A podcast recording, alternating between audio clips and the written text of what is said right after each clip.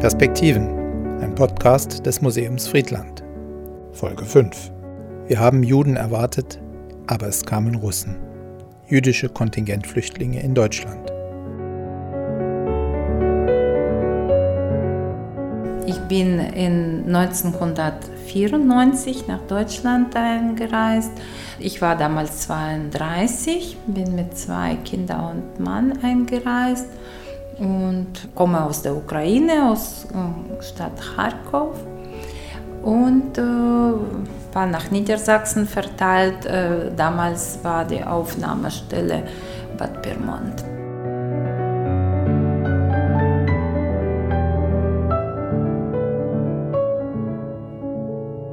In der Schule musste ich eine Deutsche sein und zu Hause war die Sowjetunion.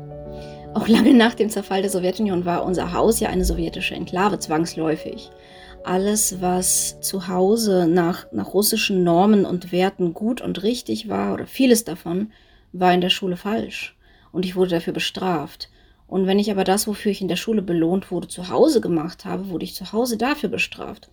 Zwei Frauen, die beide Anfang der 90er Jahre aus der Ukraine nach Deutschland kamen. Die eine, Marina Weißband, als sechsjähriges Mädchen – die andere Margarita Suslowitsch als junge Mutter. Auch Dmitri Belkin siedelte aus dem ukrainischen Dnipro Anfang der 90er Jahre in die Bundesrepublik über. Der Historiker hat sich später mit der Geschichte der jüdischen Kontingentflüchtlinge beschäftigt. Zwischen 91 und 2005 spielt sich diese Geschichte im Wesentlichen ab. Also nachher gab es Nachspiel, sozusagen kamen einige Leute, aber wenige Hunderte und insgesamt auf diesem Ticket sozusagen kamen 220.000 circa plus minus Juden, Jüdinnen und mit ihren nicht-jüdischen Familienmitgliedern. Am 9. Januar 1991 legte die Ministerpräsidentenkonferenz des Vereinten Deutschlands die Grundlagen dafür fest. Jüdinnen und Juden aus der Sowjetunion durften fortan als Kontingentflüchtlinge einreisen. Tatsächlich begann die Geschichte der jüdischen Einwanderung nach Deutschland schon im April 1990, also kurz vor dem Ende der DDR, als deren erste frei gewählte Regierung unter Lothar de Maizière den sowjetischen Juden einen ständigen Aufenthalt gewährte. Vor dem Ende äh, kam die DDR und die Regierung zu der Idee sozusagen, dass man auch gewissermaßen zu der deutschen, gesamtdeutschen Vergangenheit stehen sollte, müsste. Und das wäre eventuell eine Möglichkeit, sich der Welt zu öffnen.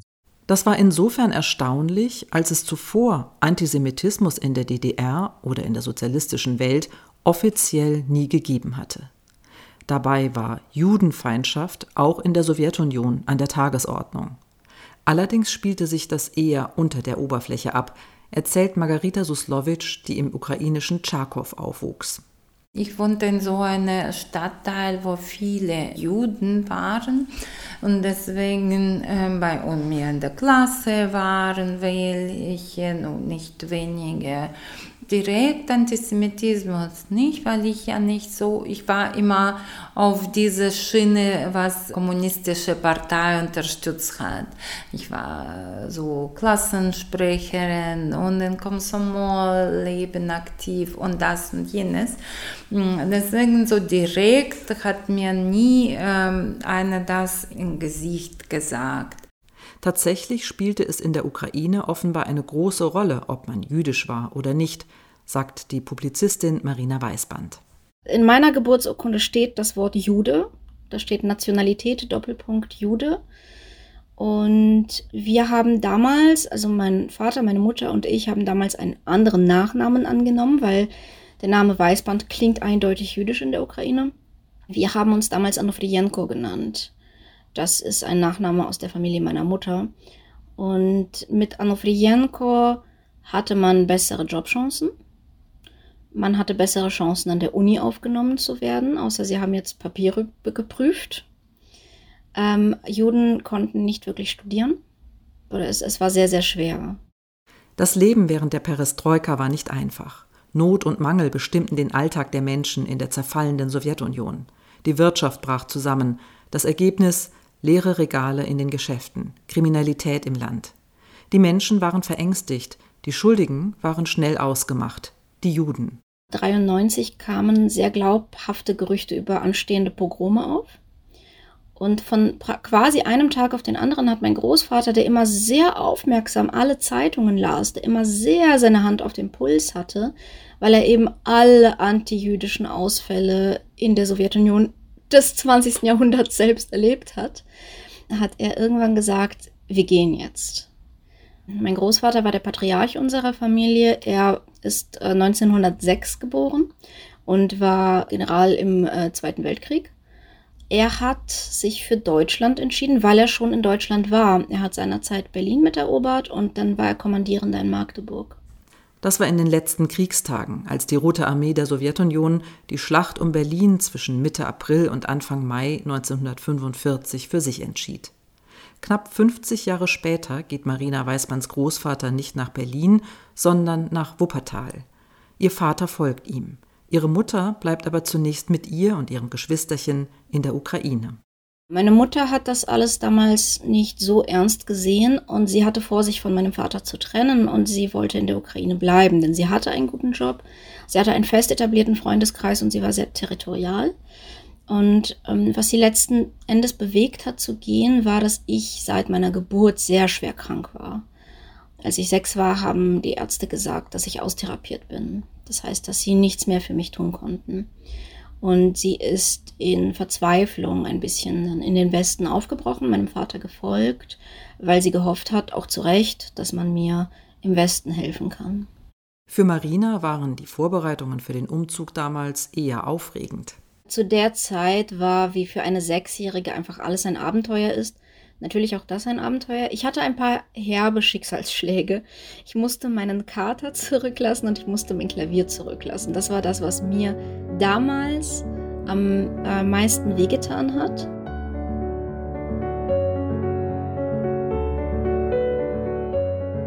Die Ärztinnen und Ärzte in Deutschland konnten Marina Weißband glücklicherweise helfen. Für Margarita Suslowitsch war das Auswandern dagegen eher ein Experiment, sagt sie. Die junge Familie wurde nach Neustadt am Rübenberge bei Hannover verteilt. In dem Wohnheim waren die Kontingentflüchtlinge ganz auf sich gestellt. Es gab keine Sozialarbeiter, niemanden, der Russisch sprach, sagt Margarita Suslowitsch. Für die quirlige junge Frau war klar, sie muss raus, Deutsch lernen, Kontakte knüpfen. In der örtlichen Zeitung hatte sie von einem Wohlfahrtsverband gelesen, der sich um Flüchtlinge kümmerte. Kurzerhand ging sie zusammen mit einer Freundin dorthin, kam mit den Mitarbeiterinnen und Mitarbeitern ins Gespräch. Zu einem der Sozialarbeiter von damals hielt sie lange Kontakt.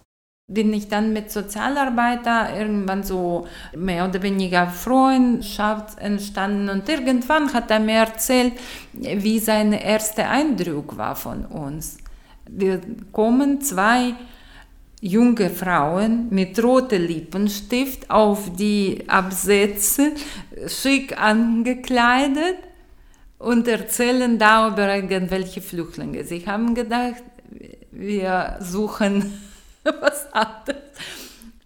So hat er mir erzählt, als wir genug Vertrauen hatten, weil, weil es war unüblich, dass man so rote Lippenstift oder, oder sich schickt macht, damit man zum Sozialarbeiter geht.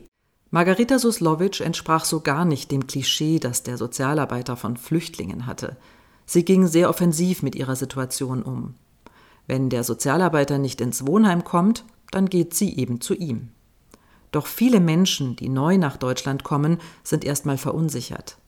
Marina Weißband hat gemischte Gefühle, wenn sie an ihren Anfang in Deutschland zurückdenkt. Einerseits sehr schön, weil man das Gefühl hatte, die Deutschen empfangen uns, weil ähm, die Kinder in unserer Straße haben mir Deutsch beigebracht und die Nachbarn haben ein bisschen ausgeholfen, ähm, sowohl materiell manchmal als auch mit der Sprache vor allen Dingen.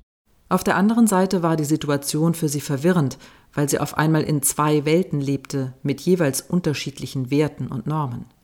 Dem sechsjährigen Mädchen wurde von allen Seiten das Gefühl vermittelt, dass sie zwischen den Stühlen sitzt.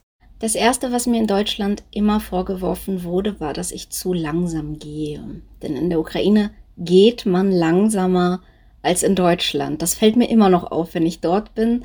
Ähm, das deutsche Gehtempo ist sehr hoch. Dann ist es so, in der Schule wurde mir beigebracht, ich muss durchsetzungsfähig sein. Ich sollte auf dem Schulhof nicht sitzen und singen. Das fanden die Leute seltsam, sondern ich sollte doch mal mit den Kindern rumrennen und Ball spielen und ähm, ich sollte meinen Mann stehen. Äh, zu Hause empfand meine Mutter das dann als rüpelhaft oder als laut oder als ähm, ja zu, zu aktiv, zu zappelig.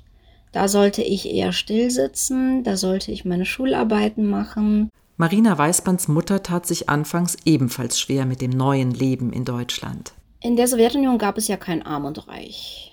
Aber wir waren eine kulturell durchaus angesehene Familie. Wir hatten große Tischgesellschaften äh, gehabt. Wir hatten durchaus gute Sachen gehabt. Wir hatten einige Kontakte in den Westen und meine Familie war vor allem aus, aus diesem Bildungsbürgertum. Und äh, wir haben dann in Wuppertal gewohnt in der Wohnung meines Vaters. Das war eine Zwei-Zimmer-Wohnung mit einer Kochnische. Wir waren zu viert und alle unsere Möbel stammten vom Sperrmüll.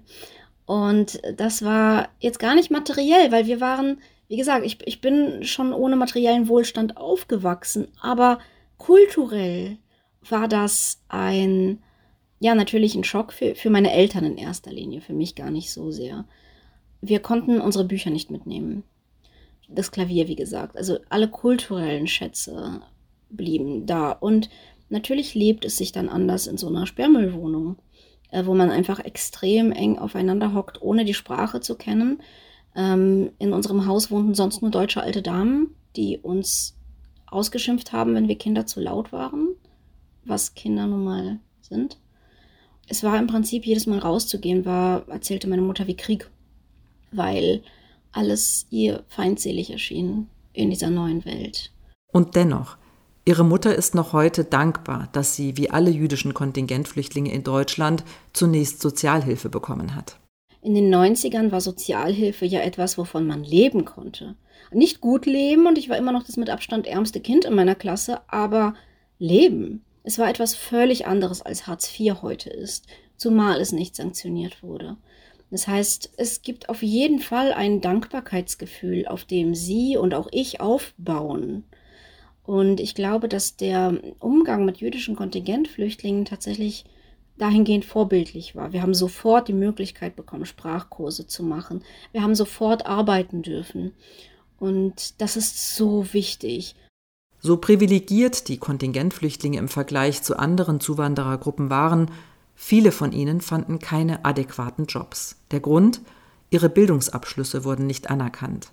Das traf auch Marina Weißbands Mutter, eine Diplomökonomin. Sie hat in Deutschland begonnen, im Prinzip mit einem Realschulabschluss, obwohl sie als Leiterin der Abteilung einer Bank gearbeitet hat in der Sowjetunion. Und das heißt, äh, sie hat dann nochmal eine Ausbildung gemacht und Sprachkurse gemacht und arbeitet jetzt als Buchhalterin, ist in ihrem Job aber natürlich sehr geschätzt, weil sie einfach den Steuerberatern, für die sie arbeitet, Tipps geben kann. Obwohl die Jüdinnen und Juden aus der ehemaligen Sowjetunion insgesamt als sozioökonomisch gut integriert gelten, bestätigt der Historiker Dimitri Belkin, dass viele von ihnen nach ihrer Ankunft in Deutschland in prekären Jobs landeten so viele Untergänge sozusagen soziale, die ich vor meinen Augen gesehen habe in der Generation meiner Eltern und älter und jünger. Das ist brutal und hart und diese Einstellung, seid endlich wie wir, sprachlich, mental, sozial äh, dann, und erst dann gibt es eine Chance, das ist natürlich keine richtige Einstellung. Laut einer Studie des Mediendienstes Integration stehen vor allem bei jüdischen Kontingentflüchtlingen aus der Ukraine die hohen Qualifikationen in starkem Kontrast zu ihrer Position auf dem Arbeitsmarkt. Die Ausschöpfung ihrer Potenziale hat der Studie zufolge nur unzureichend oder gar nicht funktioniert. Zurück zu Marina Weißbands Mutter. Nicht nur, dass eine Buchhalterin deutlich weniger verdient als eine Abteilungsleiterin bei einer Bank und so kaum Rentenansprüche erwerben kann, anders als Spätaussiedler können sich jüdische Kontingentflüchtlinge ihre Arbeitsjahre in der Sowjetunion nicht für die Altersversorgung anrechnen lassen. Altersarmut ist ein Riesenthema in meiner Familie und das ist doch eigentlich ein Verbrechen. Man lädt Menschen ein und erlaubt ihnen auch zu arbeiten und sie nehmen und gehen arbeiten. Ja, mein gesamter Freundeskreis, alle sind sofort arbeiten gegangen, sobald sie konnten. Und zu sagen, einerseits, wir wollen irgendwie das jüdische Leben hier beleben und andererseits, wir erkennen eure Lebensleistung aber nicht an. Und was mit euch ist, nachdem ihr 65 seid, ist uns egal. Das ist hart und das ist ungerecht. Im vergangenen Sommer hat die alte Bundesregierung einen Härtefallfonds zur Abmilderung der Altersarmut jüdischer Zuwanderer eingerichtet. In überdurchschnittlichem Maß ist diese Gruppe zurzeit auf Grundsicherung im Alter, sprich auf Sozialhilfe angewiesen.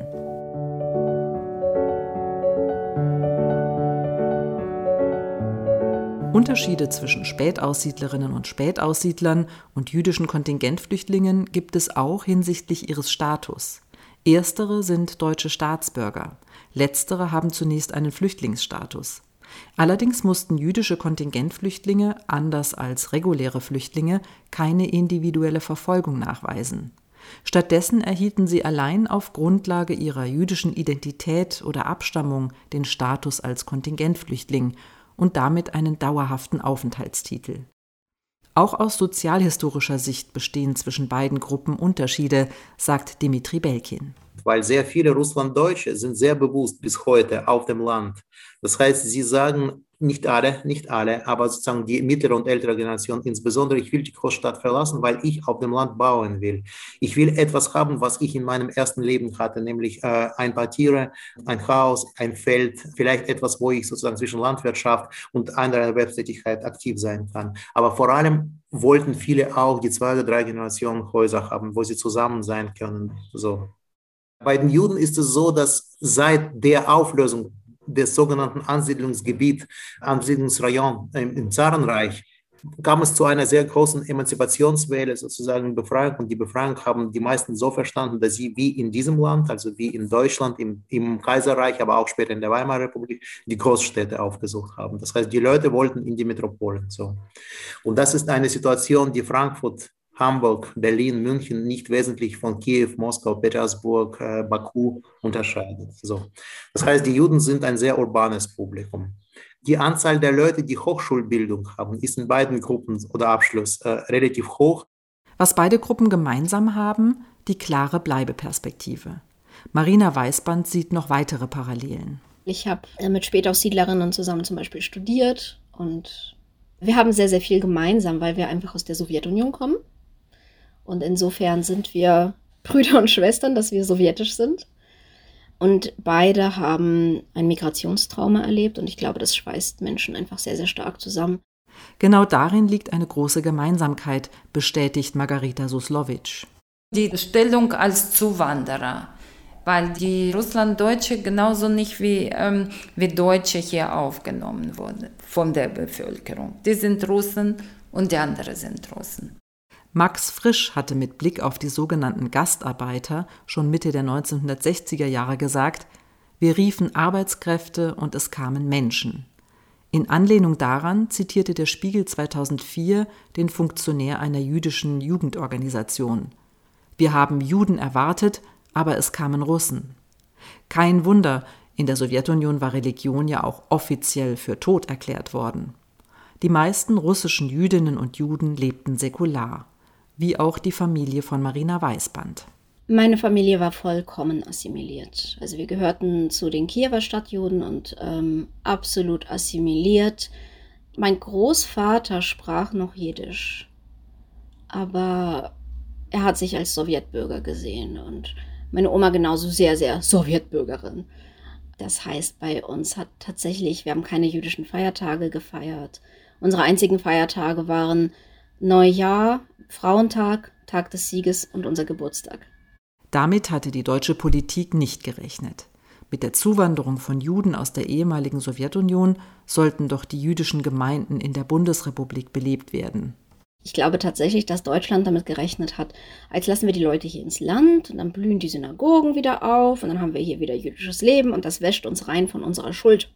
Aber es kamen Russen, die zu sehr großen Teilen nun mal assimiliert waren ähm, assimiliert sein mussten, um zu überleben. Ja, das war keine Frage von, wir haben keinen Bock, unsere Traditionen zu pflegen.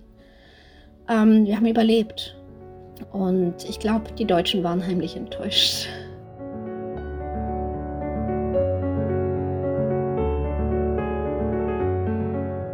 Heute stammen 94 Prozent aller Mitglieder jüdischer Gemeinden in Deutschland aus der ehemaligen Sowjetunion.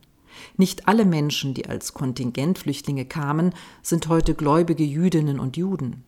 Manche haben aber in Deutschland den Glauben für sich entdeckt, wie Marina Weißband. Als Studentin wollte sie einen Stammtisch für junge Jüdinnen und Juden in Münster gründen. Das erste Problem ging schon da los, wie wir überhaupt die Leute finden. Denn wir durften nicht inserieren. Wir durften nicht in unserer äh, studentischen Zeitung hier schreiben, wir machen einen Stammtisch für Jüdinnen und Juden dann und dann, da und da. Die Polizei hat gesagt, das ist ein Sicherheitsrisiko, das dürft ihr nicht machen.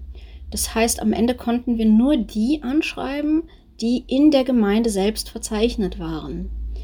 Und das äh, sind natürlich entsprechend sehr wenige, weil viele sich einfach gar nicht melden. Ähm, und dadurch wird eben jüdisches Leben auch sehr schwer einerseits lebbar und andererseits sichtbar, wenn alles nur im Rahmen, im geschützten Rahmen der Gemeinde stattfinden kann. Wir müssen uns verstecken, immer noch. Und dieser Mangel an Sichtbarkeit befördert aber dann natürlich auch wiederum Vorurteile. Es ist ein Dilemma. Aus Angst vor antisemitischen Straftaten raten die Behörden Jüdinnen und Juden, sich nicht zu sehr zu exponieren. 2020 wurden 2351 antisemitische Straftaten gemeldet. Das waren rund 16 Prozent mehr als im Vorjahr. Auch Corona trägt dazu bei, dass sich Hass, Hetze und Verschwörungserzählungen weiter ausbreiten. Trotzdem oder gerade deshalb hat Marina Weißband für sich entschieden, als Jüdin an die Öffentlichkeit zu gehen, sich sichtbar zu machen. Zuletzt durch ihr Buch Frag uns doch, in dem sie gemeinsam mit Elia Havemann aus ihrem Leben erzählt und Fragen rund um das Judentum beantwortet. So wird sie zu einer Brückenbauerin. Ich habe aber gelernt, äh, tatsächlich zu trennen, diese Welten von Kulturen und dazwischen zu vermitteln. So wie ich von Anfang an, von der ersten Klasse an für meine Mutter die Elternsprechtage übersetzt habe, bin ich im Prinzip auch beruflich immer noch eine Übersetzerin. Ich arbeite im Bildungsbereich, aber auch in der Politik, auch mit den Medien und auch in der Wissenschaft. Und ich übersetze zwischen diesen Bereichen und ich versuche zu helfen, eine gemeinsame Sprache zu finden. Und das ist eigentlich meine Rolle im Leben. Ein Brückenbauer ist auch Dimitri Belkin. Er engagiert sich in der Verständigung zwischen Juden und Muslimen. Also ich bin im Moment im Zentralrat mit einem großen dialogischen Projekt jüdisch-muslimischen Shalom Aleikum beschäftigt. Das ist eine ganz, nochmal eine ganz andere Geschichte, hochspannend einfach zu sehen, wie die Geschichte der Muslimen sozusagen geht, aber hilft auch ein kleines bisschen, weil wir hatten so ein Projekt über die älteren Muslime und Juden und dann weiß ich ungefähr, dass die Generation der Eltern dort und bei uns im Prinzip nicht unähnlich ist. Ankommen im Land, was machen wir? Kinder aufziehen, rudimentäre Sprache sprechen, ankommen wollen, das sind Sachen, die ähnlich sind sozusagen. Auch Margarita Suslowitsch baut Brücken. Als Sozialberaterin im Grenzdurchgangslager Friedland hat sie jüdischen Kontingentflüchtlingen Mut gemacht, von denen manche kurz nach ihrer Ankunft in Deutschland bereits erniedrigt worden waren. Ich musste mehreren jüdischen Immigranten oder Kontingentflüchtlingen dann bei Umdenken helfen, weil die wurden so von Anfang an darüber oh, wir haben hier sowieso keine Chancen, putzen, das ist, was auf uns hier warten. Und ich musste wirklich so eine Umdenken, Überzeugungsarbeit leisten. Ich musste Beispiele nennen, wie, wie das ist. Und das, ich habe oft gesagt, lassen Sie sich nicht unterkriegen. Ängste und Hoffnungen, Erniedrigungen und zerplatzte Träume ziehen sich wie rote Fäden durch die Leben vieler Jüdinnen und Juden aus der ehemaligen Sowjetunion, die Deutschland aufnahm als Zeichen der Wiedergutmachung für die Shoah. Marina Weißband hingegen sagt, ihr hat die Aufnahme als jüdischer Kontingentflüchtling das Leben gerettet. Ich wäre tot. Wäre ich nicht hier, wäre ich tot. Ja, deswegen es ist für mich eine sehr positive Sache. Ich bin dankbar, dass es so ist, auch wenn es mit sehr, sehr viel teurem Blut erkauft wurde.